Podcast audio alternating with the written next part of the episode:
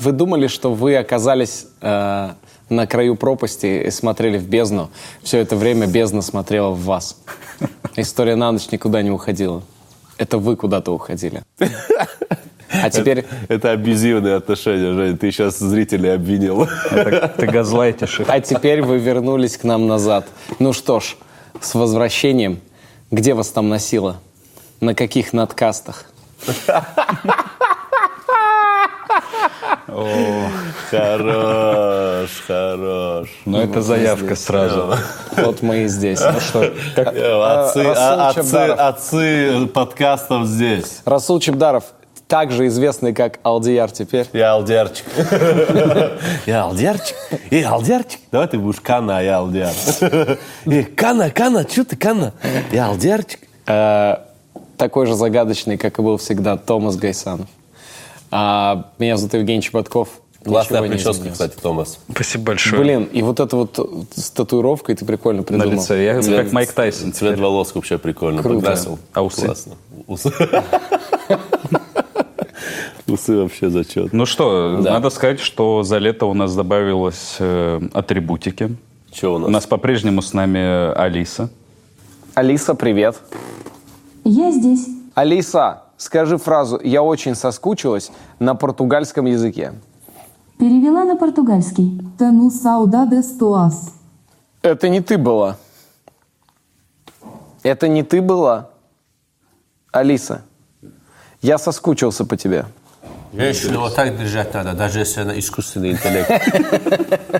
У нее, или она же нее же, она же, почему Алиса, она Алиса? Потому что у женщин искусственный интеллект. Был бы Егор, нормально ответил бы. Вот, а также, как мы видим, на столе у нас теперь э, ароматный кофе от Лебо. Это арабика из стран Бразилии, Колумбии и Никарагуа. Почему не бразилика, если она из э, Бразилии? Это вопрос, конечно. А, опа, это что у нас? Томас, а что это такое? Это- Я уже э, все свои отпечатки оставил на нем. Это, это, это, это напрасно. подарок от Хазбика, я думаю. Ну, почти от Эй, Хазбика. Абдурозик, не шали. Вот, еще касательно Лебо кофе, они нам дали пространство для креатива, чтобы мы поигрались э, с лозунгом. Например, их лозунг это либо Лебо, либо ничего. Но мы можем придумать что-то свое. Ну, прибыль, да. Как, как в Курске говорят, помните, у них вот это вот, В Курске? в Курске Паша Дедищев рассказывал, Так, как? когда они говорят, ты либо дурак, и все, ну это конец приложения, они не продолжают дальше. А, нет Ну, то есть, выбора. Да, ты либо дурак, либо... Они просто говорят, ты либо дурак. И такой, чего? А, ну ладно. Поэтому можно пойти курским путем и сказать, э, как еще раз? Либо Лебо, либо... Либо-либо. Ну что ж, э, мы все уже поэтому соскучились. Немножко даже подзабыли, каково это. Но я предлагаю погрузиться на вместе. Вау. Вместе к нашему Кстати, никогда не трогал ее, кстати. Прикинь. История на, История на ночь. Муаммар Каддафи. А я думаю, как стильно все выглядит. Я думаю, я думаю, было бы неплохо начать с его известных цитат, О, давай. которые сразу охарактеризуют его как историческую личность и Блин, вообще как как бы, было бы круто, если бы это были бы из, как из пацанских пабликов цитаты какие-то его, знаешь. Такие вот, как круто было. Четыре месяца. Четыре месяца вы бомбите нашу страну, и все боятся даже сказать слова осуждения. Будь еще в мире Россия, настоящая Россия, великая Россия, защищавшая слабых, вы не посмели бы. Но ее нет, и вы торжествуете. Но вы забыли одно. Жизнь умеет разворачиваться, и многое может случиться в будущем. Это он кому обращался? Ну, к США, наверное. Ну, конечно. К Западу. Естественно. Я никогда не оставлю землю ливийскую. Буду биться до последней капли крови и умру как мученик. Каддафи не президент. Каддафи не уходит. Каддафи бедуин. Мы, ливийцы, вели сопротивление против США и Великобритании в прошлом и не сдадимся сейчас. Великобритания. И третья цитата. В натуре тут хумус зернистый. Надо место это запомнить. Каддафи. Каддафи крутой мужик был в плане риторики точно. Ему бы в трэш-токах участвовать. Он вообще нормально раскладывал панч за Он панчем. хороший шоумен был. Он шоумен, да, сильный. Расул, кстати, очень много фактов мне всегда как-то вкидывал рандом Каддафи? про Каддафи. Да. Ну, Реально? Ну, ты часто очень что-нибудь вспоминаешь, рассказываешь. Ты, может, даже сам не, как бы не циклишься, там, не, не- не запоминаешь это, но я вот сколько раз да, я часто помню, что что-нибудь раз у Каддафи вот это, у Каддафи то. И, и в процессе подготовки этого выпуска я прям какие-то моменты вспоминал, что именно с тобой мы их обсуждали. Потому Реально? что, ну да, да. Я, Потому я что уже- я уже все забыл за время каникул, если честно. как, как 1 сентября в школу вернулся. Просто чистая память, Мне как будто люди в черном вот так все стерли. Ну давайте же попробуем а, разобраться в этой сложной многогранной личности человека, который изменил не только Ливию, но и вообще во многом Фэшн-индустрию. картину мира. Итак, Ливия после Второй мировой войны, период до Каддафи. Э, На тот момент Идрис I э, был эмиром и королем Ливии, и он возглавлял сопротивление итальянским колонизаторам. Потому что до войны Ливия была итальянской колонией. Я, кстати, вообще никогда про это не знал. Ну, то есть я не задумывался никогда об этом. Да, кстати, как будто нет, да, такого стереотипа, что Италия колонизировала что-то хоть. А вот оно как оказывается. Оказывается, что так. Конечно, они же мореходы сильные. Не то, что сейчас, когда есть Aviasales, и все добираются на самолетах. Что. К слову, там есть рубрика, там есть э, раздел «Короче», где вручную с помощью местных выбрали лучшее о городе, где жить, куда сходить, где сделать фото в Инстаграм. Возможно, Ливия скоро там появится. Хорошая рубрика, это хорошая штучка, кстати. После Второй мировой Ливию отобрали у итальянцев и передали под управление Франции и Великобрит... Мелкобритании. Да, молодец. Обе страны связали ее административно и объединили в единую систему колоний вместе с Алжиром и Тунисом. К этому времени Идрис, Идрис, Идрис, Ну, давай Идрис уже. Идрис, Идрис Давай первый. Идрис. Ни тебе, ни мне. А, Алиса, как звучит правильное ударение в, в имени Идрис первый? Нашлось в интернете. Идрис – это валийское и арабское имя, Идрис. также называемое фамилией. Эти два Алиса, имени выключи, спасибо большое. На тот момент Идрис I уже имел связи с Мелкобританией, с которой сотрудничал еще в 30-е годы и боролся таким образом против итальянцев. Он надеялся, да, ну он, он хотел освободить свою страну и надеялся, что англичане ему помогут, что они освободят их от итальянского влияния. Они действительно освободили их от итальянского влияния, но лишь для того, чтобы потом самим установить контроль над государством. Да, Идрис первый не смотрел истории на ночь, иначе бы он знал, что это ошибка. Да.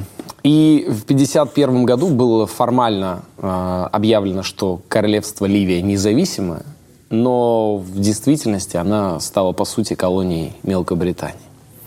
Э, в 20 июля 1953 года получил право неограниченного использования в военных целях э, ну, свою территорию. То есть Мелкобритания сказала, нам нужны здесь военные базы, и в любой момент мы можем здесь проводить э, проход наших войск ну, и любые военные, любое военное присутствие.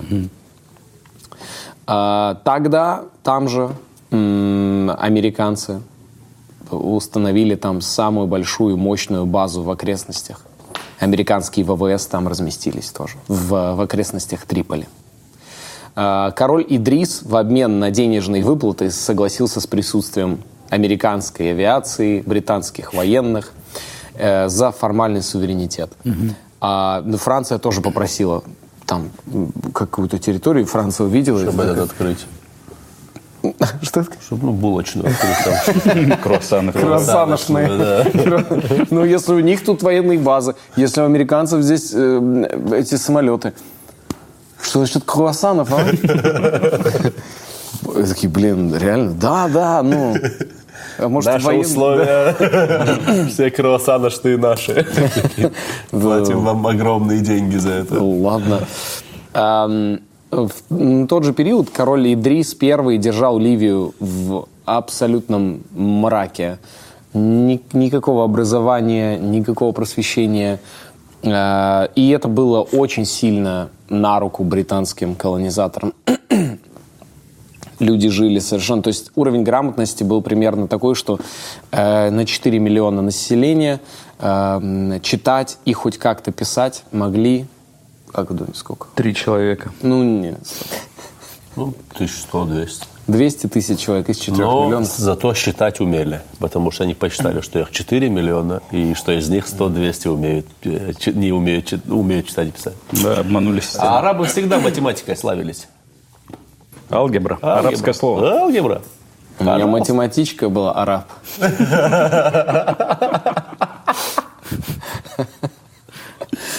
Так, еще, ну, очень необразованная да. страна, да, очень И- отсталая. Да, и тут происходит рождение Каддафи. Звучит как Феникс, как будто Да. родился. А год его рождения не зарегистрирован, потому что ну, никто, писать не умели. никто не вел учет э, там времени, места рождения детей. Но сам Каддафи выбрал себе дату рождения и сказал, что он э, родился 19 июня 1942 года. Вау. Это стиль. Это выбрал сам себе дату рождения. Я, кто знает, тот знает. Да, у тебя тоже день рождения? 18-го. Но потому что он сказал, я бы очень хотел 18-го. Но его займет она уже- Расул. Его займет один человечек, поэтому давайте 19-го. Хочу рядом. Прикольно, что он выбрал себе день рождения сам. Ну, кстати, он же неспроста выбрал себе дату. Да, серьезно? Ну, мне кажется, да. Он, наверное, почитал сначала гороскоп, изучил, почувствовал, где ему больше всего отдает назад, и он такой, да я же близнец, Да, но он типичный близнец, если честно. Да. Ну, вот сейчас мы будем... Будем, нам есть с кем сравнивать. Он, на Кани Веста сильно похож по характеру, вот смотри. Да? Как они Вест на тебя, соответственно. Так Да что я, фейк, брат, меня не существует. Прикинь, на пикселе. Все это время... Вау! Все это время! Я, это было был лишь проект Яндекса, Алиса. Яндекс. Расул. Вот это была бы рекламная кампания. Я бы все взял домой Яндекс Я Расул. бы тоже. Все бы Расул, какая Яндекс погода Расул. сейчас в Москве?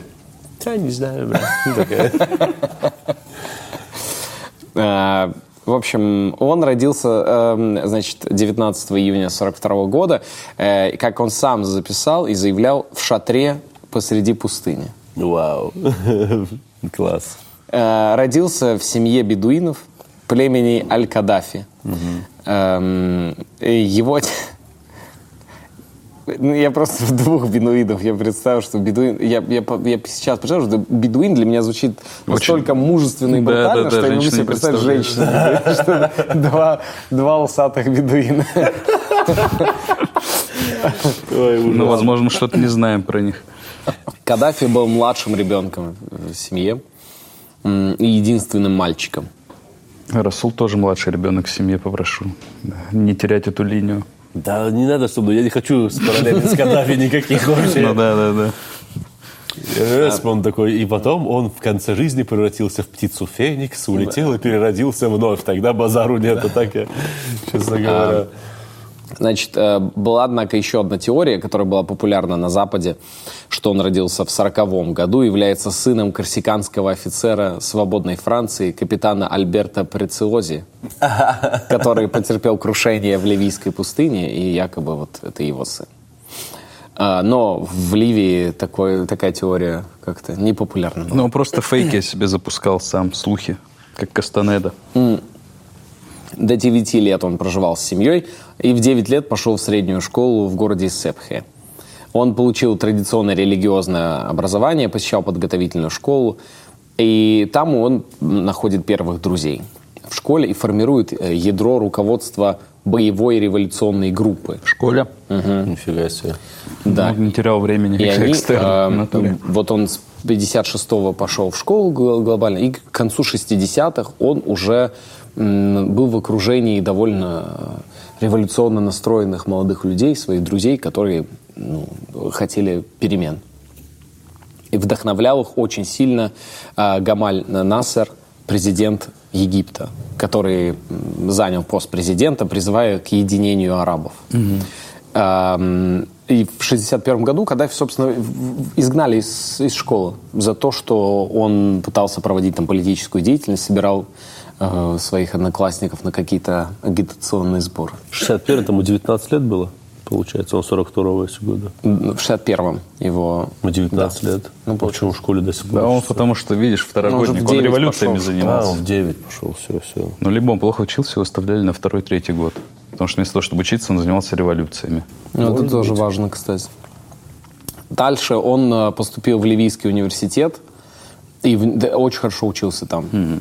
А, Затем в военную академию в Бенгази и организовал там уже в военной академии секретную группу, посвященную свержению прозападной ливийской монархии. Потому что, как мы помним, на тот момент э, в- ну, власть вся абсолютно была настроена на то, чтобы На запад, на запад. ну, Западу все нравилось, то, что происходит в Ливии. Э, В 65 году он отправляется в Мелкобританию для обучения в штабном колледже британской армии и, значит, ну, проходить там в качестве, в качестве офицера, проходить там обучение. Эм, В процессе обучения э, он получил... Произошло следующее. Значит, он обучался в этом Это в Англии, корпусе. В Англии, да. И за какую-то неизвестную свою фразу, она не стала известна, но то, что известно последствия от нее. Он сказал какую-то фразу, и э, преподаватель влупил ему пощечину при всех. Прикинь, что надо было сказать? Он дальше сказал, блин, пацаны, хватит этот Yellow Submarine слушать. Поставьте тут патрон, патронники, Мияги. Вот это тут патрон, патронники, патронники поставьте. И такая, да ты задолбал! Интересно, его внешней стороны ладони ударили? Или... А как, интересно, Я как, думаю, как англичане, более, англичане... как более уни- уни- унизительно вот этой, конечно. Вот этой, да? Ты- Вот он же костяшки, как будто. Здесь, ну, здесь более твердая рука, Да. она здесь мягенькая. Тебе даже, да, тебя даже ладонью противно ударить. Ну, ладонь как-то типа видимо мягко, а вот это прям аж больно, мне кажется, вот это. Ну, типа так более как-то... Ну, небрежно как. Небрежно и как-то более, типа, драматично, что ли, я не знаю, как-то вот Нет, так. так скорее Каддафи сам бьет, да. Ну, так это англичане, да, а англичане мне кажется, не- Думаешь, что так? да, да. Ну, даже без это, амплитуды. Да, это как-то тут даже амплитуда больше, как будто. бы. Да, да, да. И после этого удара он э, оскорбился и ну, сразу уехал оттуда. То есть он не смог пережить этого э, испытанного как бы, чувства Унижения, да. унижения. Да. И, и он, э, более того, на всю жизнь у него выработалась неприязнь ко всем ученым и ко всем преподавателям. И он это во всех своих публичных речах, если касалось какого-то образования, он говорил, что образование хорошо, но вот все преподаватели, учителя, и это все ну, очень большое зло. Блин, прикинь, какая травма, да, у него была. Ну, я думаю, это его сильно, конечно, наверное... Арабы же ранимые очень, если честно. Да? Очень. Они же чувственные, ранимые. Никогда не думал об этом. Думаю, если еще при, ну, там эм, публично, это Ну еще да, при да, всей аудитории. Да, да. А че он ему в ответ не втащил, раз все равно уезжать? Тоже мне. Чего теперь уже? Ну Сразу да. надо было. Нельзя было. Эм, Вот первая слабина Муаммара Каддафи. Вот мы увидели. Вот он э, возвращается назад и э, ставит целью продвигаться по карьерной лестнице. Э, недовольство Идрисом в стране было уже довольно большое, и Каддафи стал участвовать в движении молодых офицеров против короля. Молодые офицеры против короля. Э, Как шахматы. да. В 50-х, м, к концу 50 59 году, это еще он учи- учился еще, в Ливии находят огромные запасы нефти. Вау. Да, и доля нефтедобычи сразу в экономике составляет 62%. То есть он выходит на... После... До этого были верблюды, а тут сразу э, нефтедобыча. И Ливия сразу выходит практически на пятое место в мире по объему добычи нефти. Блин, прикинь. Эм, Конкретно ее качать стали там. Ты прикинь в какой-то момент, офигеть, я что, про... подождите, я просто сейчас невероятно богат? Ну, если ты король. да. Такой, вау! И- Да, реально до этого верблюда сейчас нефть, офигеть.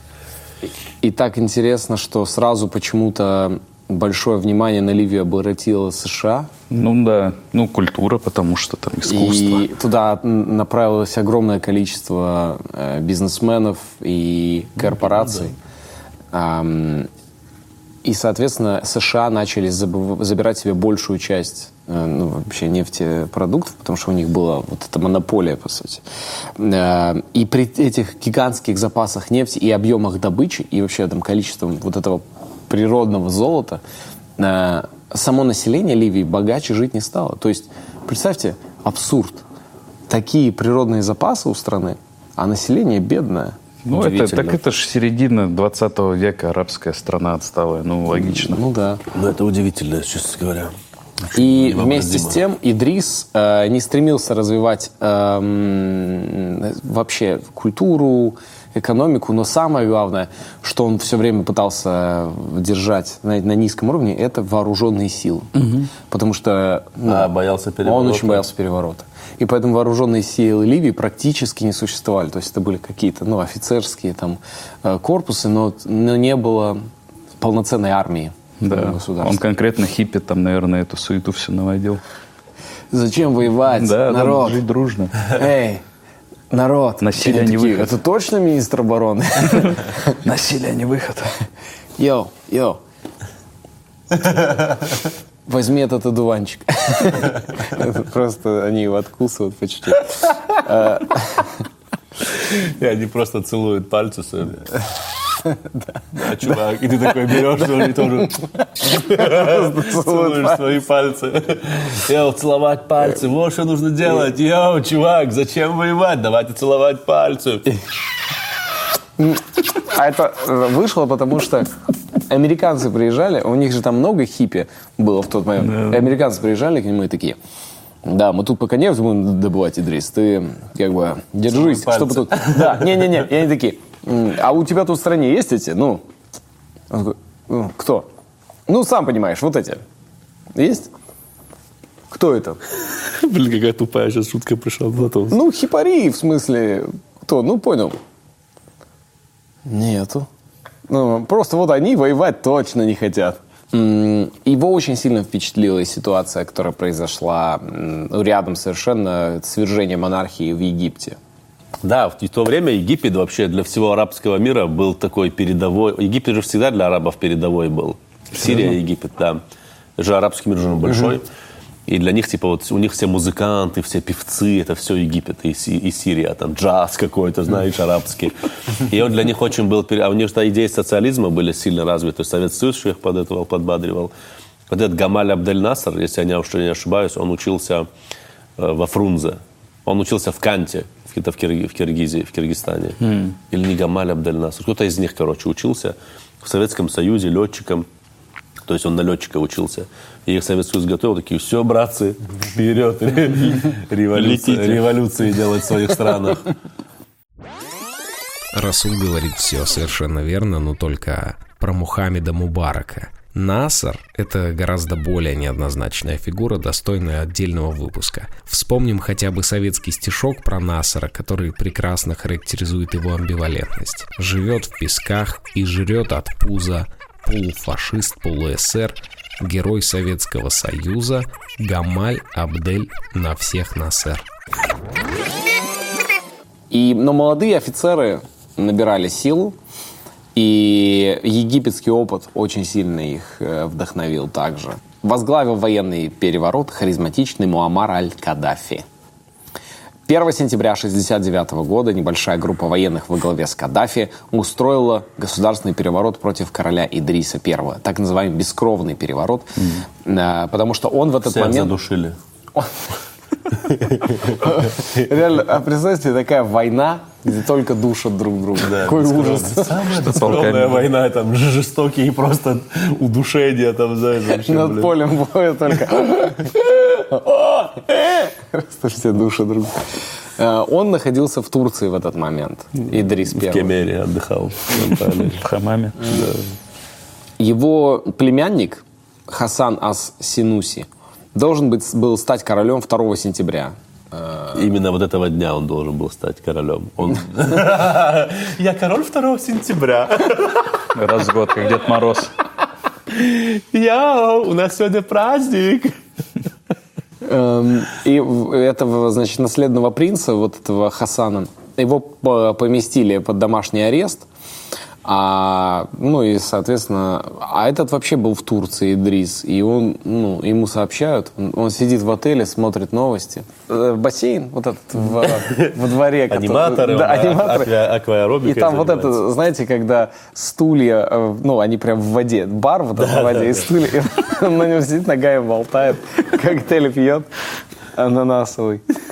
И там по новостям э, произошел бескровный переворот в Ливии. И он такой... И ему сзади такие... Вассербол, ватерполо, вассербол, ватерполо. Водные мотоциклы, парашют, банана. Да, В клуб Аура приезжает Тимати. Он такой, да, я туда.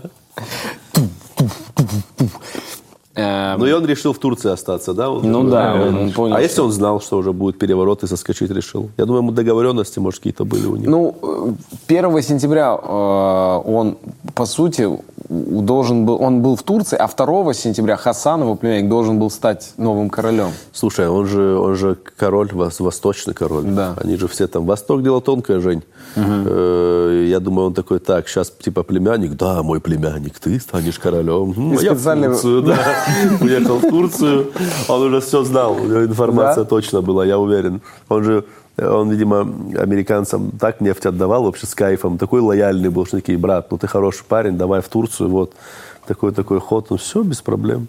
Я поехал. Видишь, племянника под домашний арест посадили. Все у них нормально, я думаю, у короля, там они все, я думаю, не, не убили племянника там. Э, К слову, если нас смотрят диктаторы какие-то и хотят тоже поехать в Турцию, то рекомендую заглянуть в раздел «Короче» в Aviasales, где можно будет с помощью местных э, выбрать лучшее в городе, где жить, куда сходить и где сделать фото в Инстаграм. Окей. В своем обращении к народу организаторы переворота подчеркнули, что свергли коррумпированный режим короля Идриса ради духовного возрождения арабского мира. С помощью религиозных лозунгов офицеры стремились консолидировать широкие народные массы, малообразованные и глубоко верующие.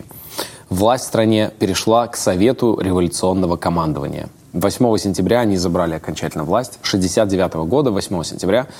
э, И верховным главнокомандующим был назначен 27-летний капитан Каддафи. Офигеть. Круто. В 27 лет, офигеть. Молодой еще. Прикинь. Э, И многие другие революционеры, сразу придя к власти и став главнокомандующим, обычно назначали себя сразу генералами. Сразу говорили, я все, генерал. Я генерал. Э, Генерал. Каддафи сказал, что он не будет так делать, и повысил себя до полковника. И, кстати говоря, всю свою жизнь он провел в этом в Как это, чине как это полковника. по-близнецовски? Я полковник. Это по- абсолютная власть в руках. А они вообще с каким, так скажем, настроем были революционерами? То есть они не просоветские. Они социалисты были тогда. Они, время, они да. социалисты, но сейчас мы все это И потом они выясним, уже да. типа начали. Но а, понятно, почему он э, выбирает себе именно эту, это звание из-за большой любви к группе Би-2.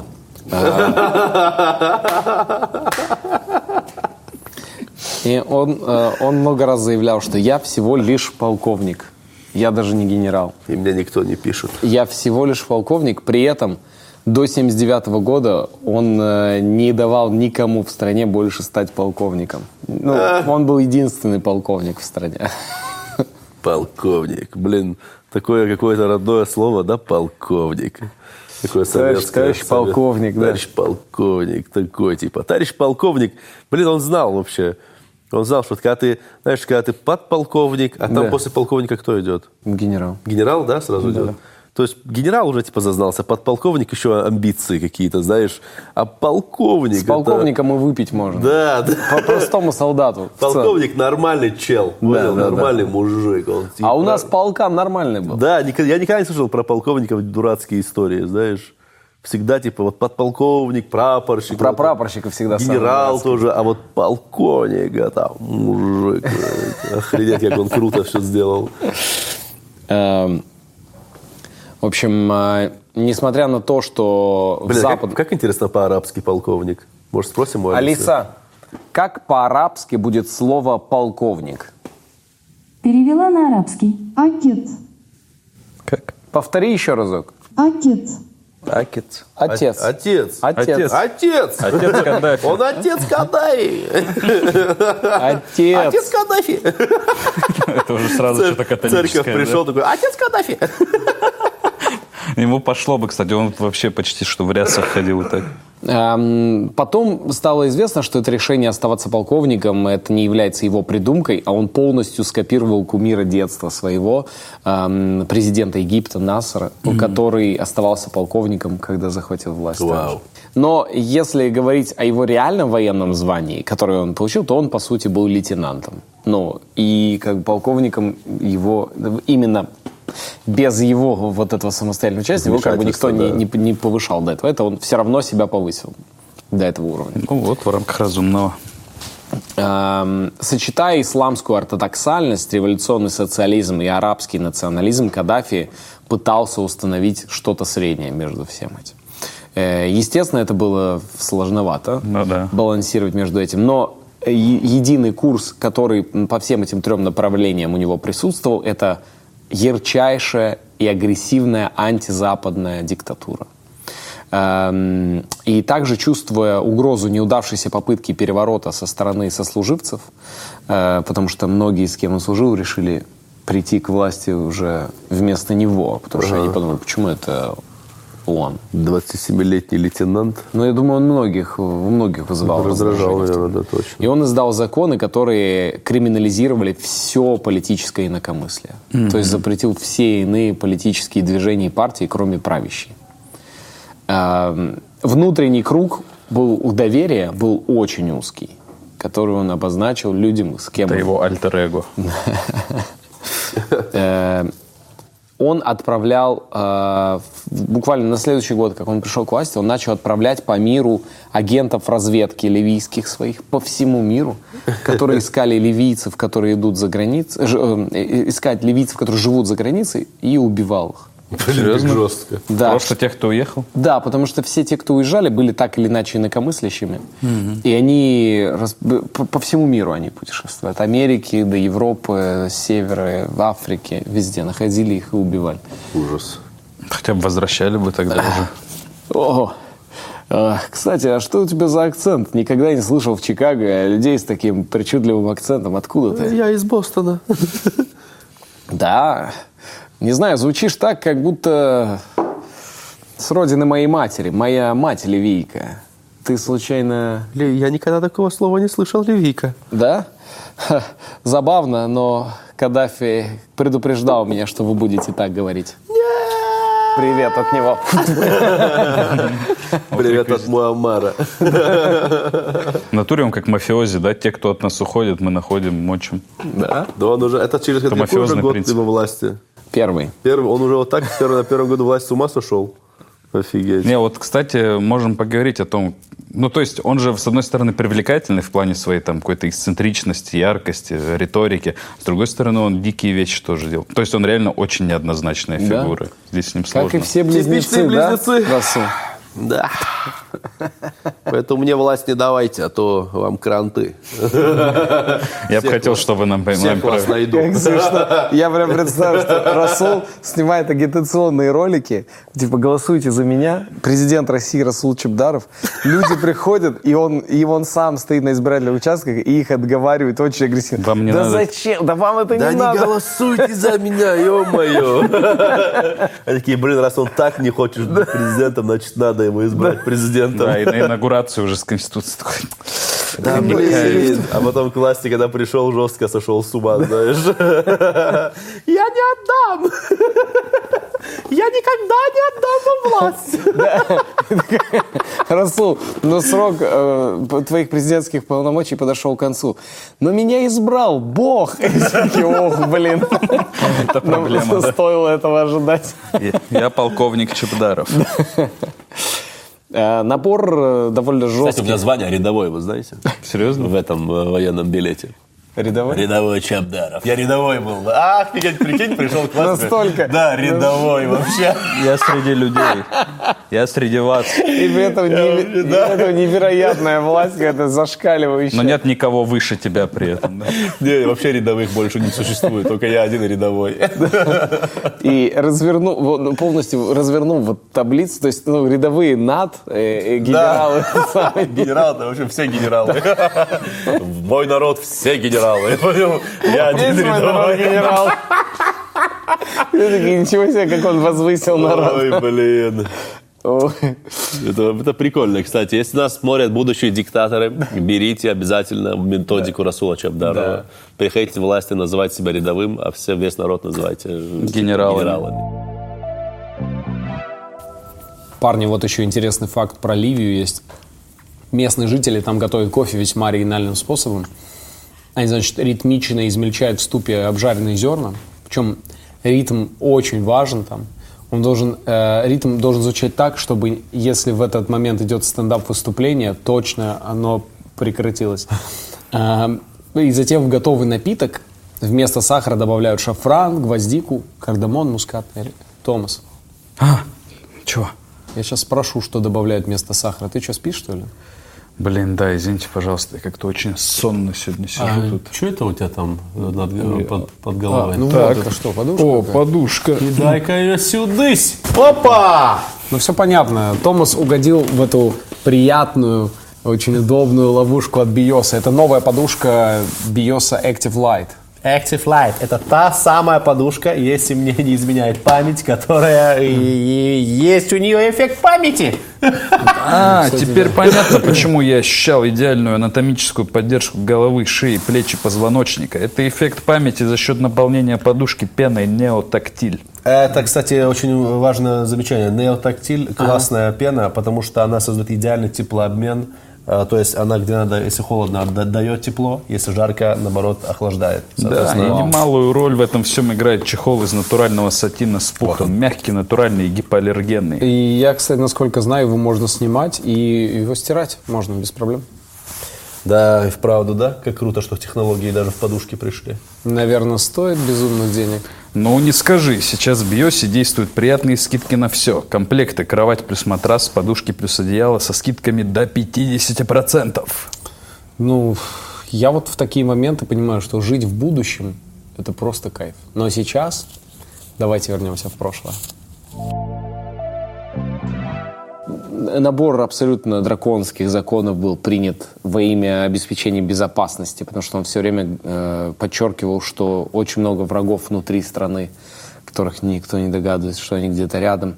И он придумал следующую вещь. Значит, если кто-то распространял теорию заговора, э, то направленная на изменение Конституции, на изменение власти, на под- подрывая авторитет э, Каддафи, э, или порочащую репутацию страны, то это м, назначалось коллективное наказание, то есть смерть его и его там ближайших каких-то товарищей и друзей. Хорошо, что в то время Ютуба не было, да? Какого-то. Вообще Или- Инстаграма. Или Рен- РЕН-ТВ у кого-то не было. Эм, он вводит пытки по всей стране, и люди получают длительные сроки э, тюремные без всяких судебных разбирательств. Э, Многие образованные и квалифицированные граждане Ливии предпочитали э, ну, уходить в изгнание, прятаться, либо жить в подполье, либо уезжать из страны. Эм, В 70-х, э, в 70-м году, то есть эм, это, это вот реально на следующий год, по сути, вот это все первый год власти, он э, изгнал все американские, э, все британские во- военные какие-то объекты, подразделения, всех заставил уйти, изгнал всех итальянцев, э, которые проживали, и изгнал, изгнал из страны всех евреев, которые проживали на территории Ливии, и забрал все их имущество. А, Фактически все крупные компании были национализированы, а мелкие только, ну, самые маленькие могли оставаться частными, все крупное было государственным. Какой он энергичный, я в шоке на самом деле. Поэтому, наверное, когда пожилые политики лучше, они медленно все делают. 27 лет вообще там. 27-28 лет, конечно, у него сил столько и энергии. Еще А, максимализм юношеский вот этот у него. э, Это Каддафи, период, когда ты, ну, ты думаешь, ты думаешь, я уже взрослый, а, а ты еще нифига не взрослый. Ты прикинь, вот реально ему там половину жизни назад, ему сколько было, там 14 лет. Ну да. Ну, пол жизни назад, 14 лет ему было всего лишь, 28. И ты прикинь, ты вот, ну, ты половину жизни назад был 14-летний ребенок. И сейчас у тебя власть в руках. Ты понимаешь, какой это ужас вообще? Поэтому надо стариком быть. Когда ты старик, полить, ты должен прям старым быть уже, чтобы тебе лет 70 было, 80. Чтобы такой, вот теперь я... Чтобы ты только снова думал о зда- кричишь, да? Да, здоровье своем думал. вот. И он обратился к американским нефтяным компаниям, э, руководителям компаний и сказал, эм, люди, которые жили без нефти 5000 лет, могут пожить без нее еще несколько лет, чтобы добиться своих законных прав. Эм, Ливия при нем стала первой из развивающихся стран, которая получила доходы от собственной нефти и начала, получать, начала зарабатывать от собственной нефти. И это был пример для всего арабского мира, который именно с Каддафи начался нефтяной, нефтегазовый бум арабских стран и развитие арабского мира вот по, по нефтяному как раз-таки пути, потому что он показал пример того, как можно без западных корпораций, а самим Двигаться, э, да, типа. ну да, развиваться. Трендсеттер. А, Ливия была в- в- на тот момент с экономической точки зрения, она стала очень быстро выбилась в лидеры. А, м, Значит, у них была одна из самых маленьких популяций э, населения, все 3 миллиона человек, и, соответственно, огромное количество нефти, которое поступало, сделало это небольшое количество населения довольно богатым. А, Ну, то есть он с народом делился, да? да. Нефтяные доходы, в отличие от королевского режима, который был при Идрисе, он направил на, изначально на формирование вооруженных сил и с- спецслужб, а далее он начал вкладываться в образование, в, в, в медицину, сделал всю медицину бесплатной, все образование бесплатным в стране, э, начал выдавать деньги многодетным семьям, молодым парам, давать, э, если ты хочешь открыть э, там свой бизнес, или раз у тебя есть идея для бизнеса, давал там по 20 тысяч долларов на открытие бизнеса. То есть он просто помогал вот всем в стране, и люди в тот момент экономически начали чувствовать, что они ну, уже действительно, э, ну, жизнь радикально изменилась с королевских времен. А, также для перспективных студентов э, были программы, которые позволяли им об- а, обучаться бесплатно за счет государства за рубежом. Все они уезжались обучаться за рубеж, где их, правда, могли убить агенты Каддафи. Если их не предупредили. Дополнительный уровень сложности. Он э, заменил григорианский календарь на исламский, полностью запретил продажу алкоголя на территории страны, запретил все азартные игры и первым в арабском мире дал права женщин, равные мужчинам в стране. Е. Выступил в 1973 году публично с идеей Третьей мировой теории, Так, которую он изложил в книге, которую назвал «Зеленая книга». да, слышал. Это то, что этот снимался, э, Махершала Али, где фильм. Который, а, вот это недавний.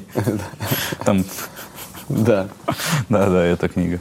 Он написал «Зеленую книгу», придумал...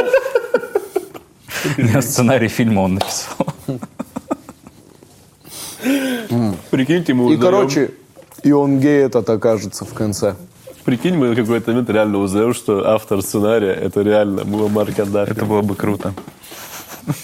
Очень, очень этот фильм трогательный, да, такой, очень современный. И круто, круто написанный, да, там все арка героев. Вот за что убили Муаммара Каддафи. За талант. На самом деле, да, талантливый сценарист. Он назвал ее Джамахирия. Э, Слово придумал сам и переводится как «власть масс». Демократия.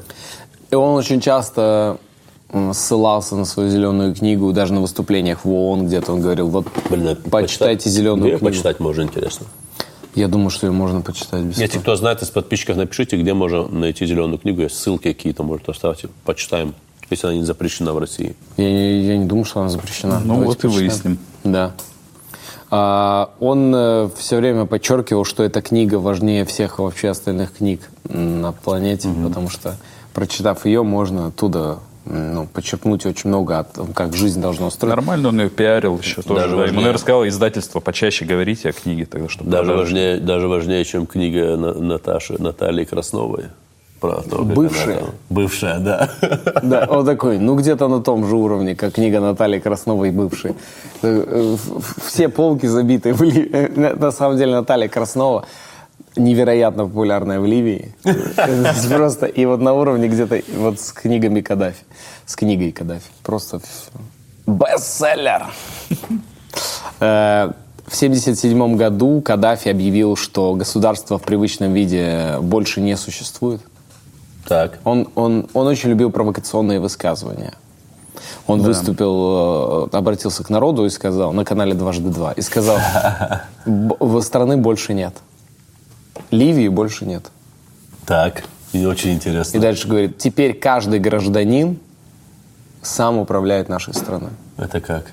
Вы все, вы, каждый из вас управляет Ливией.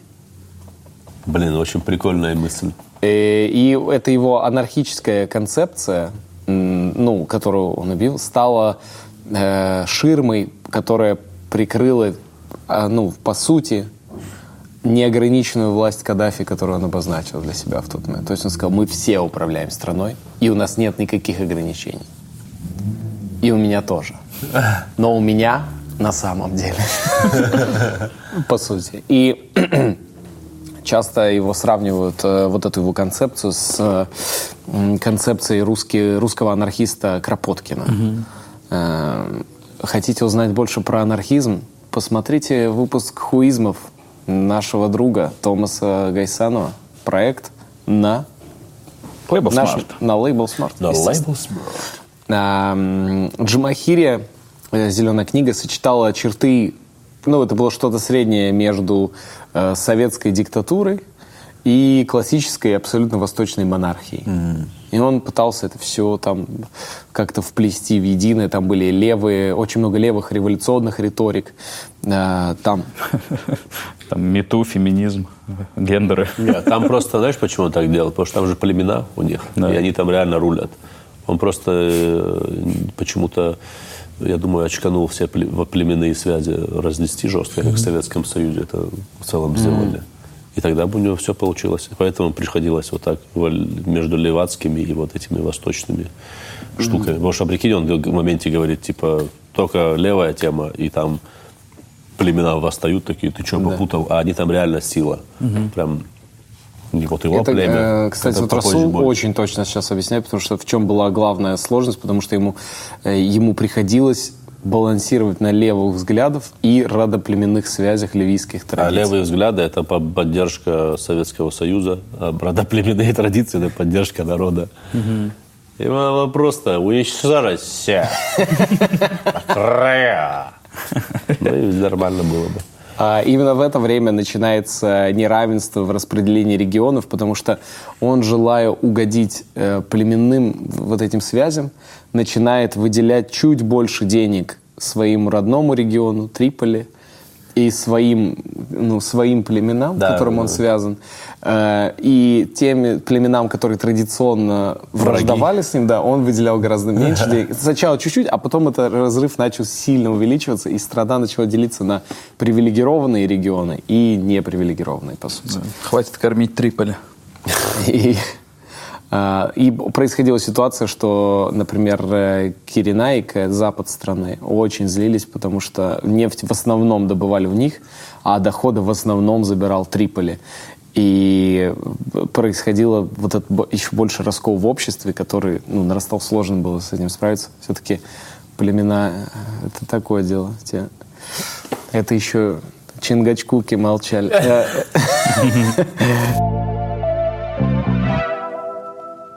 Давайте поговорим про внешнюю политику Каддафи. Так, интересно. А, Значит, что касается соседей Ливии, то Каддафи следовал идеям Насара, э, очень стремился к пан-арабизму и был сторонником единства всех арабских народов в одну единую арабскую нацию. И, к сожалению, это не совсем у него получалось. Э, После смерти президента Египта 70-м году он попытался стать лидером и вообще лицом арабского мира в тот момент. Организовать Федерацию арабских республик. А Лигу арабских наций не он создал разве? Это я не знаю, это мы узнаем прямо сейчас в перемотке. Маленькому Каддафи было три года, так что Расул немного переоценил Муаммара, хотя мы с вами не знаем, где по вечерам Расул проходит инструктаж, и, возможно, он хочет запутать нас. Вопрос только зачем. Ливия, Египет и Сирия. Да, они же создали типа единое государство, даже какой-то момент был, да, кажется? Вот стремились создать э, единую Федерацию арабских республик. Что-то у них там было, какие-то, и, и- ну и что, и что? Но три страны не смогли согласовать условия слияния. Я буду главный. Нет, мы самые великие. Ну, вообще слияние государств как будто это сложный процесс. Ну, я Так вот насколько знаю, вот одно время Египет и Сирия были типа единое государство, да, прикол в том, что, ну, типа, они же очень далеко друг от друга, и они такие, мы одно государство теперь. Ну, да. Ну, как Калининград и Россия. Но у арабов почему такая идея была вообще в целом э, вот этого объединения? Потому что э, когда Османская империя типа разрушилась, основной же катализатор разрушения были арабы. Да. То есть англичане такие, типа, мы сделаем арабское государство единое. И такие, а а их клинило, что турки, типа, Заправляют, да. заправляют, типа, исламским миром полностью. И вот этот национализм арабский подтолкнул, это один из факторов тоже был, разрушение э, имп- Турецкой империи. И англичане такие, ну все, все, делаем. И просто вот так взяли линейки, вот здесь вот так. Вы же заметили, что арабские страны, прям по линеечке Чётко, четкие, как вот, знаешь, кривая. Здесь вот это, здесь вот это. И у них, у них была вот эта обида некая, и они такие, типа, мы, мы вот это у них была пан-арабизм вот такой был. Блин. А сейчас, интересно, есть вот О, сейчас арабского мира есть, к туркам, сейчас, например? э, Нет, к туркам нету, но я думаю, у них есть эта идея объединения, но она уже больше завязана типа вот на каких-то джихадистских э, уже темах. понял, антиизраильской. Не-не-не, она уже типа, она более такой уже, э, ну, в общем, это же все оттуда, все в 48 году началось. Палестина, все вот эти, и дальше эти террористические организации, они там вот тогда появились все. Поэтому у них до сих пор есть такой Интересно. проект, ну, как бы идея. А, Ливия параллельно начала территориальный спор э, за один кусок Чадом. с Чадом, да. И, м, значит, Ливия оккупировала эту территорию в 1973 году. Спор привел к вели- ливийскому вторжению в страну, в Чад. А Чад одна из самых бедных стран вообще. Ливия вошла в чат. М, В конце концов, спор Нормально. Спор не был урегулирован, э, э, точнее, не получилось ничего урегулировать военным делом, и все закончилось миром, э, мирным соглашением. То есть ливийские войска не смогли, по сути, победить беднейшую страну в мире и покинули чат, чат, чат, чат, покинули чат, чат, чат, чат. Ам, 13 эм, значит, а, ну вот, да, 13 февраля. А они, хотя они очень долго там, кстати, находились. Вот я смотрю, что они аж в 94 году полностью только их оставили. Нифига себе. Да, С то есть- 72 да? По 94 год, офигеть. Эм, Каддафи также стал решительным сторонником Организации освобождения Палестины и был одним из лидеров этого движения. Э, И это в конечном итоге нанесло большой ущерб отношениям Ливии с Египтом, когда в 1979 году Египет пришел к Ливии, Каддафи и такие... «А, Мы должны сказать тебе одну новость. Я не знаю, Каддафи и вы, ливийцы, как вы к этому отнесетесь, но мы, египтяне, хотим с вами быть откровенными. И, типа, освобождение Палестины — это крутая идея, но... Это э, классная история. Это вообще классная... Это, это реально... классный кейс. Это может быть. То есть это имеет место, чуваки. Это имеет место. Освобождение Палестины — это вау. Любое мы- освобождение это очень круто. и мы полностью эмоционально, понимаешь, эмоционально мы за вас, но мы заключили мир с Израилем, но эмоционально мы за освобождение Палестины. И, в общем, они очень поругались на тот момент, Египет и Ливия, потому что, ну, Каддафи считал это большим предательством заключение мира А там уже кто у них следующий президент был у, у Египта? Хосни Мубарак. Нет, Еще нет, нет? кто другой был после Гамаля Абдель Насара. Ну ладно, неважно. А, В тот момент, когда отношения ухудшились, эм, с Каддафи связались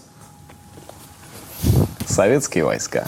Добрый нахрен вечер. Советский Союз э, связался с, значит, э, с Ливией, э, передали, мостом. передали им очень много разных э, гостинцев.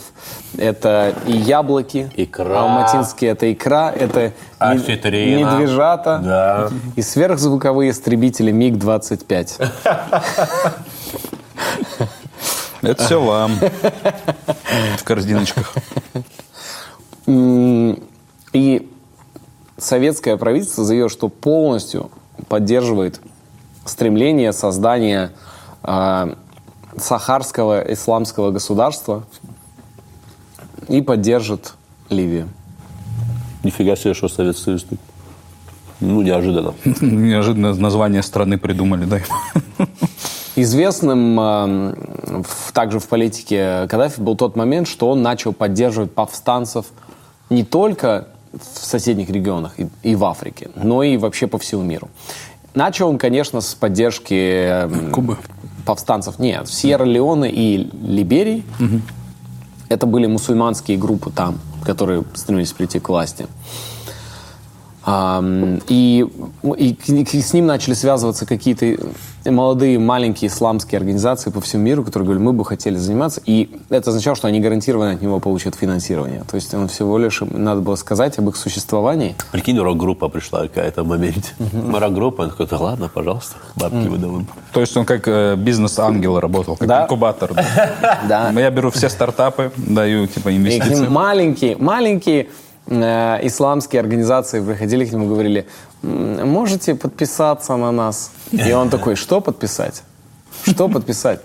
Ам, В общем, на протяжении 70-х годов э, на протяжении 70-х годов его режим был замешан в подрывной деятельности во многих странах. Ну и самое, конечно, известное, это то, что он э, поддерживал э, бойцов Ира. Да, да, да, ирландцев. И, да. Кстати, выпуск про Ира вы можете посмотреть вот здесь. здесь. В- вот здесь. Или- Это вот. Вот тут. М, Также он был э, спонсором э, черного, э, движения Черного сентября. Это что за Ну, Звучит движение? круто. Движение Черного сентября. Масло черного тмина. Да. Это как будто какой-то этот, реально, Wake рэп- me up. Рэп-альбом какой-то, движение черного сентября. А, За окном сентябрь, в сердцах праздник. И сегодня на нашем музыкальном фестивале выступят ребята из Мюнхена.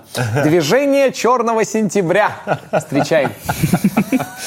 А, это вот эти э, красные всякие бригады, да, типа немецкие? Ну, они, э, короче, на самом деле это террористическая организация. Ну да, и, террористические. да, и они устраивали взрывы. в Это Германии. коммунистические, да? Я, я правильно? ш- Слушай, ну, Ну, вроде- немецкие. Если немцы, то они Ну, коммунисты наверное, были немцы прям. коммунисты, да, Да, да. наверное, да.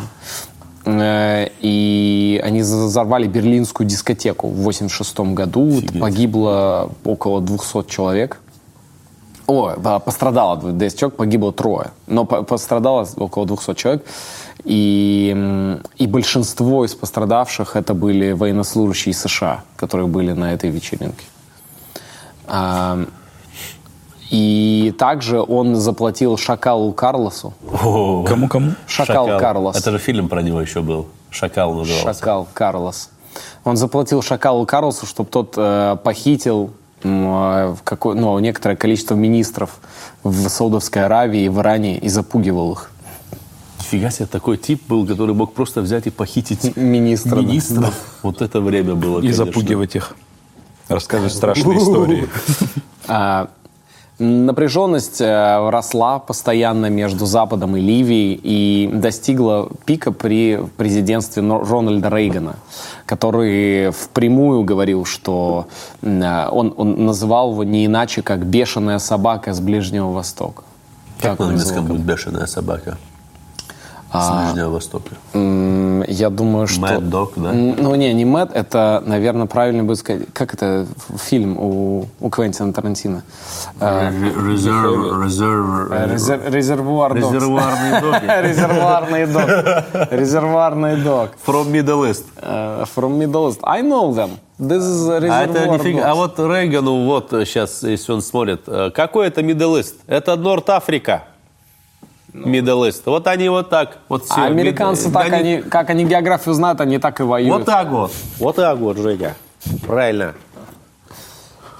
В общем, э, его, ну и, соответственно, уже можно понять, какое отношение к нему на мировой арене, когда президент, как бы главной, по сути, там, державы на планете называет его, по сути, ну, вот таким оскорб... в таком оскорбительном тоне. А, в марте 1982 года США объявляют полный запрет на импорт ливийской нефти и экспорт в Ливию любых технологий из США. А европейские страны не последовали примеру, и США начинают давить на европейские страны, чтобы они также устроили бойкот Ливии. Эм, в 1984 году происходит демонстрация в Лондоне э, возле посольства Ливии. То есть ливийское посольство в Лондоне, демонстрация. И на демонстрацию пришло очень много полицейских, которые сами ну, значит, э, выкрикивали лозунги какие-то, полицейские британские, что, мол, Ливия, прекращай, значит, вот эту агрессивную политику. Э, Далее э, из посольства, просто представь, вот здание посольства, перед ним британские демонс- демонстрирующие. Из окна посольства высовывается дуло пулемета и убивает, э, сейчас я скажу, как его правильно зовут, констебль брита- британской полиции Иван Флетчер. Это женщина. Офигеть, подожди, из Да. посольства просто начали стрелять. Из пулемета, да. И когда все разбежались, и все таки а что, собственно, произошло? А, ливийцы сказали, у нас дипломатическая неприкосновенность. Ну да, посольство. И реально им ничего не сделали? Их всех выдворили из страны и разорвали все дипломатические отношения с Ливией. И Британия присоединяется полностью ко всем санкциям США. То есть они Офигеть. вдвоем начинают их уже. Но э, ход, конечно, интересный. Это безумие какое-то. В чужой стране США расстрелять с пулеметом. Э, С вот- посольства причем. США в ответ на это атакуют ливийские патрульные э, корабли. И регулярно, причем это продолжается, они их атакуют, какие-то задерживают, как по каким-то открывают огонь. А 15 апреля 86 Рейган приказывает провести масштабные бомбардировки, то есть просто начать бомбить э, территорию рядом с Ливией и называл эту операцию «Каньон Эльдорадо». И это операция против Триполи и Бенгази, э, в результате которой, то есть потом уже просто по территории Ливии начинается бомбардировка, и погибает 45 военнослужащих, 15 гражданских. Эти удары, значит, э, начались после того, как а, в Восточном Берлине стало известно, что ливийские спецслужбы участвовали в э, каком-то под, подрывной опять деятельности, что они закладывали какие-то там бомбы, мины. И в ответ на это как бы США решили организовать вот эту бомбардировку. В конце 87-го перехвачено судно «Эксунд», и это судно как раз-таки направлялось к Ира, к э, повстанцам в Ирландию, и британская разведка впервые получила реальное доказательство того, что финансирование полностью было со стороны Каддафи. И тут, тут у меня есть фотография, э, значит, это уличный такой стрит-арт Каддафи в Ирландии. А, значит, 90-е м, для Ливии становятся не сладким временем, потому что они входят в 90-е под санкциями и в дипломатической изоляции, по сути. Эм, Его просят экстрадировать в США или в Великобританию, неважно, двух ливийцев, которых э, обвинили в установке бомбы на самолет, который взорвался. Взорвали самолет, его спецслужб. Эм, но Каддафи говорит, что это просто туристы. Он их никому не будет отправлять. А, Значит, на него начинает ну, пытаться мягкой силой давить Нельсон Мандела, генеральный секретарь Кофи Аннан. Что? Мягкая сила, все такое странное вообще. Как мягкость, мягкая сила. Да. Ну не, ну, ну, не надо. Ну, пожалуйста, ну, пожалуйста. Ну, ну, ну. Нет, это, это не сила. Это мягкость, но не сила. Она типа, давай, давай. Да, что? Ну, как-то вот, какой-то сексуальный подтекст какой-то. как будто... Давление мягкой силы. Да. Нельсон Мандела и кофе Аннан, да? Да, они пытаются его как-то там... А у нас кофе как называется? Наш кофе называется Лебо. Рекомендуем. Между прочим, Гений рекламы, гений. Да. Расул Чебдаров, гений рекламы.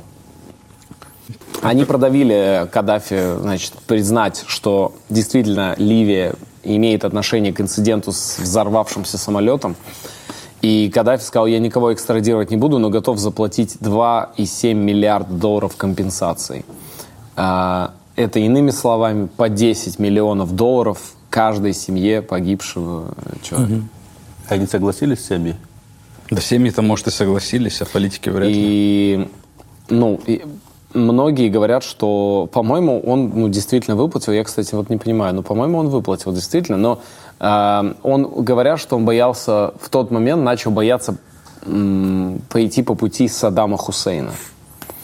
Он хотел немного, ну, проявить свое благородство некое. Однако в том же месяце э, Великобритания э, пишет резолюцию, которая ам, значит, отменяет приостановление санкций. То есть хотели как бы санкции чуть снять, но Британия говорит нет, и Британию поддерживает Болгария. Правильно. Вот это игрок включился. Болгария и Ну, Великобритания. держись, Ливия. Болгары здесь. Э, произошло так, что участие в Болгарии неспроста вообще там, а э, была такая теория, что существует связь э, над испытанием ВИЧ в Ливии. Значит, пять болгарских медсестер, работавших в больнице в Бенгази, были обвинены в том, что они заразили Ви- ВИЧ э, 426 ливийских детей. Эм, Ужас. Насколько это правда, никто точно сказать не может. И, соответственно, ну, ничего глобально не изменилось для, а, для Ливии со стороны США, потому что США продолжали вносить Ливию в список очень опасных государств, с которыми не стоит иметь дел, и рекомендовали другим странам, на которых США имели влияние, никак с Ливией не контактировать. Эм, У Каддафи, что касается его вообще жизни, что он за человек, у него было 8 детей, э, и это из 8 семеро сыновья. Старший сын Мухаммад Каддафи, он руководил Олимпийским комитетом Ливии и владел всей телекоммуникационной системой Ливии, всеми, всем телевидением, радио.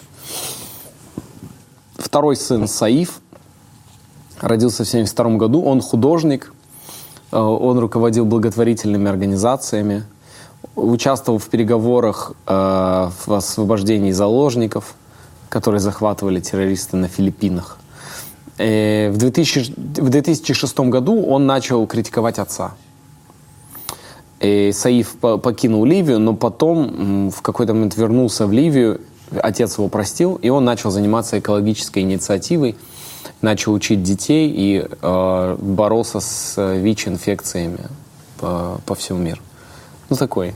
Альтруист. Да, как будто для, для отца тирана не самый... э, ну, Очень каноничный сын для отца тирана. мне думаешь? кажется. Ну да, Который типа, пытается- папа такой, а я другой. Интересно было бы его рисунки посмотреть, что он нарисовал там. Третий по возрасту Ас-Сади. Ас-Сади руководил Федерацией футбола Ливии. Он потом э, захотел играть сам в футбол в Сампдории. Э, Конкретный клуб выбрал, да, в Италии.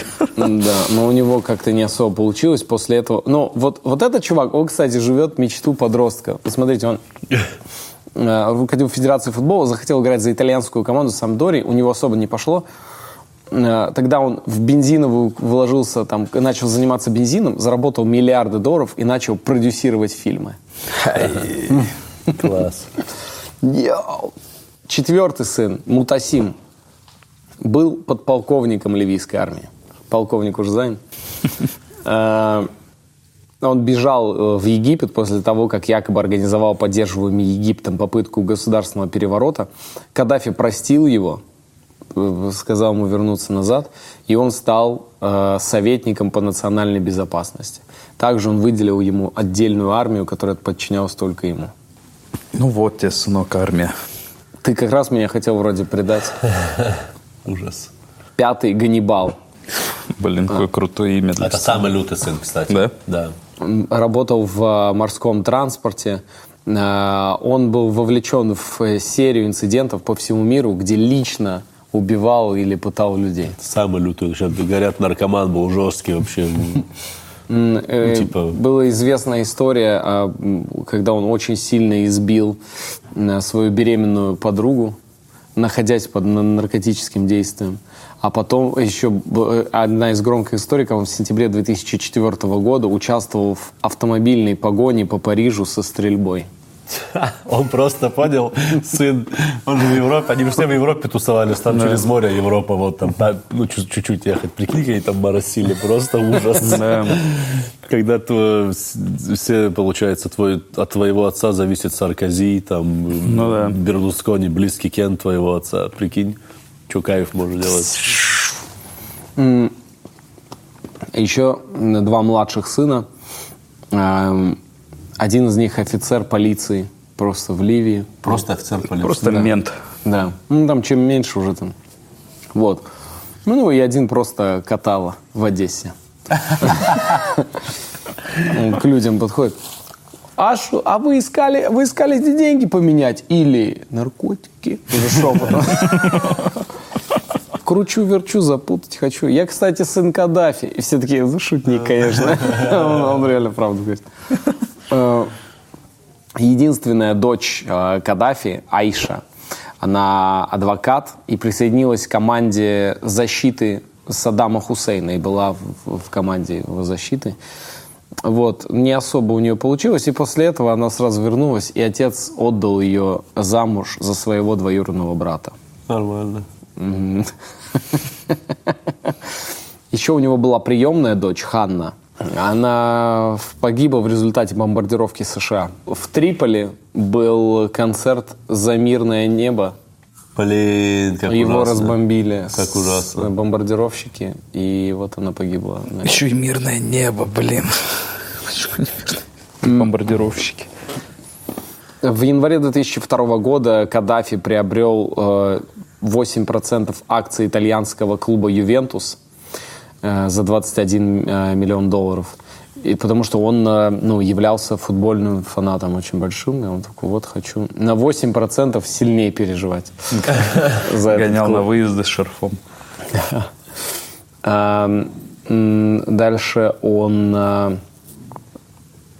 организовал, э, построил стадион в Пакистане по крикету. И стадион до сих пор носит его имя, стадион Каддафи в Пакистане. Помимо «Зеленой книги», он является автором сборника рассказов художественных. Выпустил в 96 году и на- назвал его «Побег в ад». Вау. Блин, надо почитать бы тоже. В 2002 году организовывает конкурс красоты И выигрывает в нем. Называется Miss Net World. Это первый в мире конкурс красоты в интернете. Очень А в чем прогрессивно. смысл этого всего был? А Что, вообще вот этого движника? Ну, конкурс красоты. Ладно, Ювентус, понятно, там, да, э, клуб. Ну, Ну, я думаю, так, прикол. Тоже, он же все сделал сразу. Он, типа, определил политику за год, понимаешь? Он сильно, короче, опередил все, что ему надо сделать. Да. Теперь уже все развлекуха. Э, Он искал себя в разных э, направлениях, пытаясь... Он потом в какой-то момент начал снимать себя на видео, э, записывать свои реакции на шоу «Беременна в 16». или арабы слушают русский рэп. Кстати, ни одного такого видео не существует. Арабы слушают. Реакция арабов на что-либо вообще все такие, да мне не, ну, не интересно.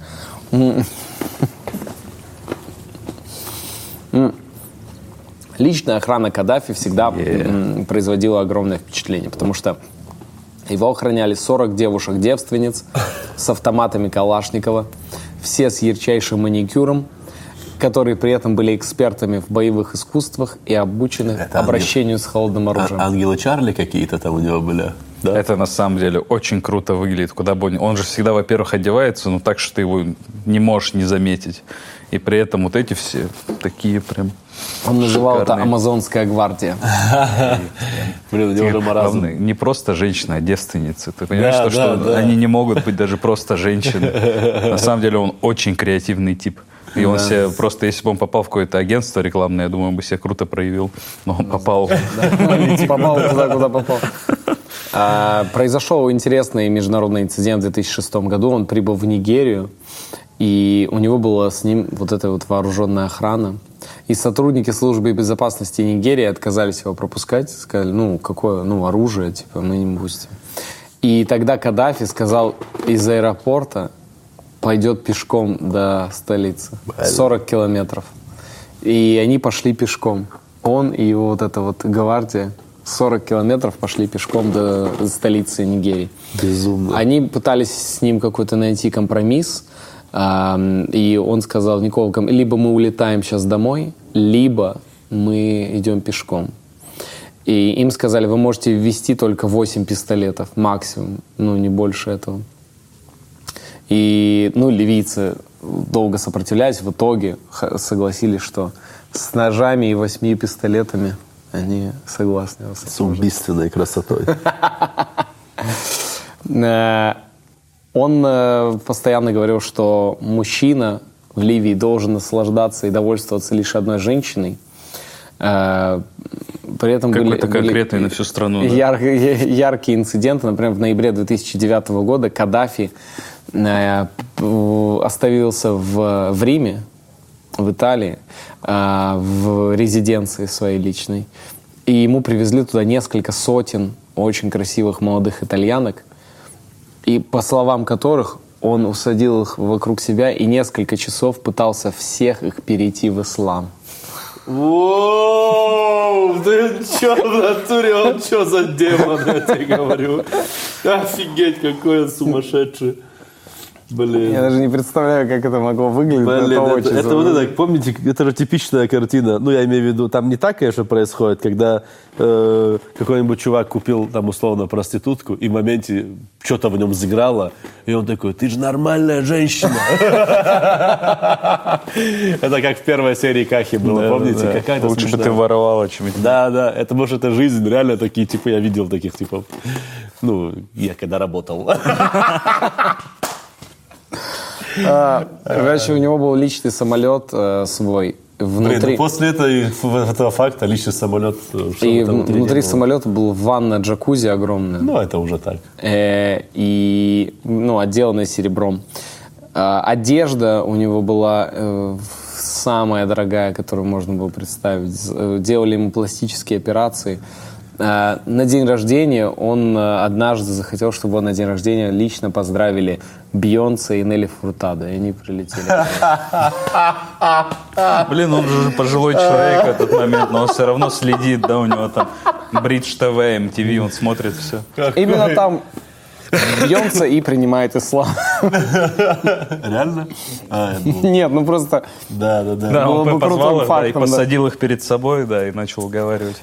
Блин, это он уже реально, реально же он старик, уже с ума сходить начал, походу. Думает, да что уже делать уже? Не, Бейонсе, ну ладно, Бейонсе. Как там будто бы, когда ты старик, как будто я же когда такое ощущение, когда ты старик, ты вот в молодости такой думаешь, вот это важно, то важно. А когда старик думаешь, да ничего не важно, вот мы кайфовать, моросить надо, вот просто кайфуем без остановок. Он везде с собой брал шатры и живых верблюдов, потому что он говорил, я не могу начать Потому что утро. мертвых брать нецелесообразно. Неплохо. Хорошо. Говорите. И он каждое утро начинал со свежего верблюжьего молока. Хорош. Шубат. Вот такая штука. Несвих насыпал. А ты пил? Конечно. И что, как? Ну, а вы не пробовали же Верблюжье молоко? Да. А я думаю, что ты пьешь сегодня? Э, Ну, в Казахстане э, можно тоже найти, попить верблюжье молоко. Если мы когда-нибудь, по моему большому плану, приедем и сделаем лайв Истории на ночь в Алмате. Да хватит, не обещай, братан. Не обещай, я уже Тур по всему Казахстану. Я Мне это очень я нравится. Мне очень нравится давать эти э, надежды.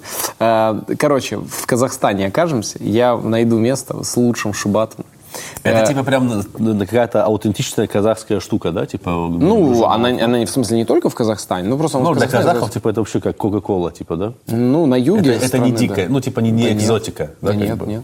Значит, э, точное количество принадлежавших Каддафи особняков неизвестно, но э, говорили, что у него ну, общее состояние его превышало 200 миллиардов долларов, и это делает его одним из самых бога- самым богатым человеком вообще ну, на Земле в тот момент. То есть он гораздо богаче, чем там Билл Гейтс и тут еще. Из Насчет шатров, кстати, он же когда в Москву приезжал э, в Александровском саду, вроде ему раскинули этот шатер, он в нем жил. Прикол. Круто как. Прикол. Вот как нужно ездить, на самом деле. Отели – это все ерунда. Круто привезти свой дом с собой. там, где его резиденции, нельзя было подходить рядом. Блин, Моргенштерн бы позавидовал его эксцентричности, если честно. Да, конечно. Ну, фильм «Диктатор» же это вообще, по идее, пародия на Каддафи в основном. Можно было получить пулю в лоб, если ты рядом с его домом где-то находишься. Ну и, конечно, особую, самую большую слабость он испытывал к золоту. Потому что из золота у него были сделаны диваны, у него были автоматы Калашникова полностью из золота, часы из золота, тележки для, тележка для игры в гольф вся из золота, мухобойка сделана полностью из золота.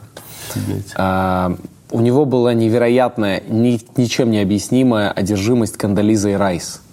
У него нашли э, в доме, когда к нему потом ворвались, э, нашли у него текст песни, написанный им, который назывался «Черный цветок белого дома». Ох, блин. У меня даже И реакции нет. У него Слушай, а нашли... так он же реально к тебе подкатывал стопудово. Стопудово У него нашли подкатывал. фотоальбом огромный, заполненный Он только думал, ее вот фотографиями. Это женщина, он думал, вот она женщина, Кандализа Райс. Он ее соблазнял точно, Конечно.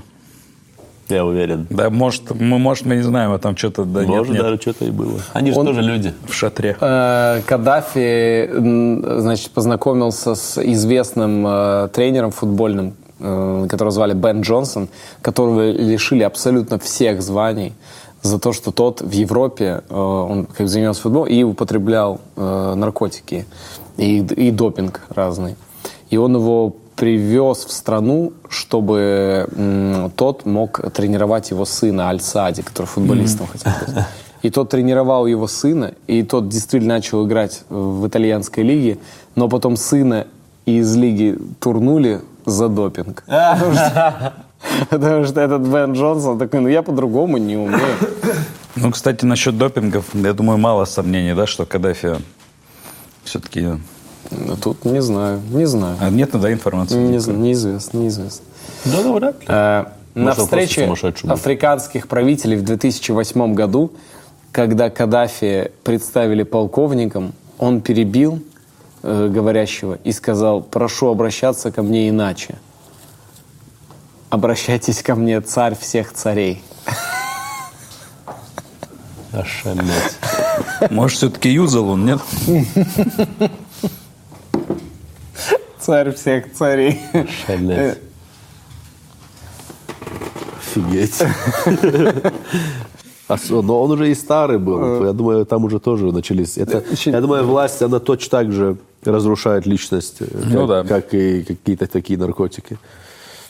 В Ты прикинь, 80... ты живешь в мире, где все такие, здравствуйте, ну типа, ой, такой, да я, я, я, царь царей, да. Ну это да. я, типа, это же вообще другая Ну да, если нет бытия. человека, который тебя э, по- постоянно Мамар, Мамар, ты что вообще? На Да, себя да, приди. Одноклассник. Э, В 87 году э, значит, был ситком популярный, назывался «Второй шанс» комедийный. И в этом ситкоме американском была сценка про Каддафи в 87 году. И там сценки показывают, как он, его убивают в 2011 году. И он решает, куда он... э, И э, святой Петр решает, куда его пустить, в рай или в ад. И, как выяснилось, э, этот ситком предсказал точный год его смерти. Офигеть. Ам, Да. В 2011 году в рамках арабской весны в Ливии вспыхнули крупные гражданские волнения, направленные на свержение Каддафи. Э, он начал жесточайшую репрессивную политику против собственного народа, и началась гражданская война. Э, повстанцев не, не скрываемо поддерживал блок НАТО. Угу. Каддафи пытался призвать на помощь весь арабский мир. Он пытался подавить протесты, но все только обострялось. Он начал приглашать иностранных наемников из арабских стран, которые согласились стрелять по демонстрирующим, большинство из которых были студенты. И многие свои военные отказывались стрелять по ним, а приглашенные там, условно, из Египта mm-hmm. могли это делать.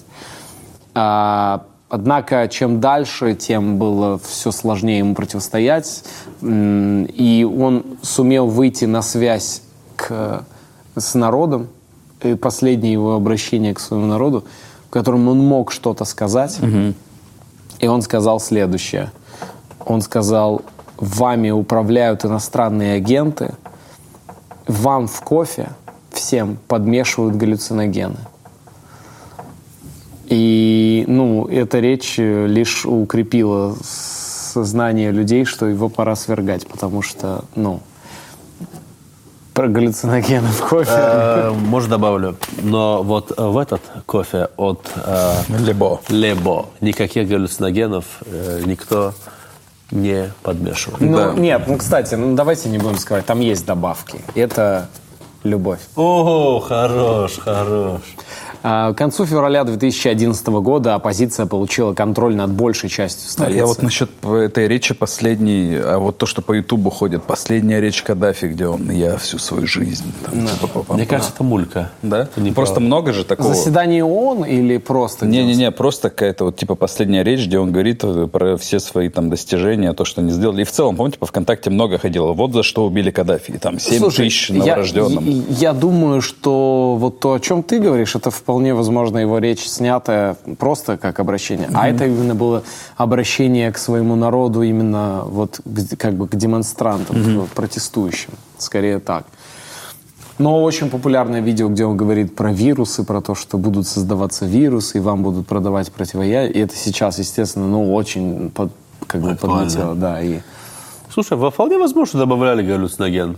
Почему нет? Потому что вот... Вы прикиньте, это... реально, да, это, если это правда было. Это, ну, все такие, к чего? Старик совсем кофе. с ума сошел. Э, да еще, что-то у меня, у меня американо меня отпускает. Эй, бармен! Тут здесь нет никакого бармена.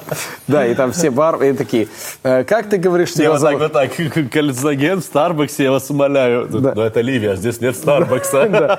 И он такой, да нет, это самый обычный ливийский бариста. И там стоит с квадратным лицом американец американец невероятный, вот такой просто вот с этим с квадратом. И он такой, Hi, I am Olivia. My name is no, hey mate. And yeah. Yeah, I'm Libyan. Hamilton, LA, how we said, right? We all Libyan. Some coffee? И такие, эй, не вижу ничего в нем подозрительного. Обычный ливийский бариста. Эм, значит, НАТО начало стягивать туда силы, когда и уже это началась полномасштабная, зах, полномасштабный захват власти. Его долго не могли найти непосредственно, где он находится. Восемь месяцев длилась гражданская война, но потом его схватили в его родном городе, и он сидел в шатре посреди пустыни. Серьезно? Да. Как круто. И э, в интернете можно найти видео страшного вот этого с, эм, процесса избиения и последующего убийства Каддафи повстанцами. Говорят, что его тело э, после того, как выволокли из этого шатра, проволокли по улицам и еще три дня оставляли на всеобщем обозрении и не убирали с улиц города. Э, так закончилась жизнь мечтателя, тирана, Эм, патриота. Перформансиста. И человека, пытавшегося балансировать между левыми идеями и э, арабским миром в идеальном его представлении.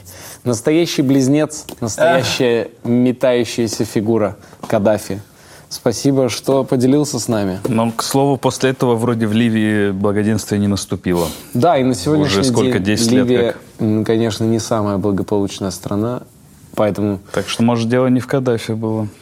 мы этого не говорили. А подумайте об этом сами, когда будете сладко спать. Это история на ночь. Расул Чебдаров, Томас Гайсанов, меня зовут Евгений Чеботков и наша подруга Алиса. Алиса, пожелай спокойной ночи на арабском.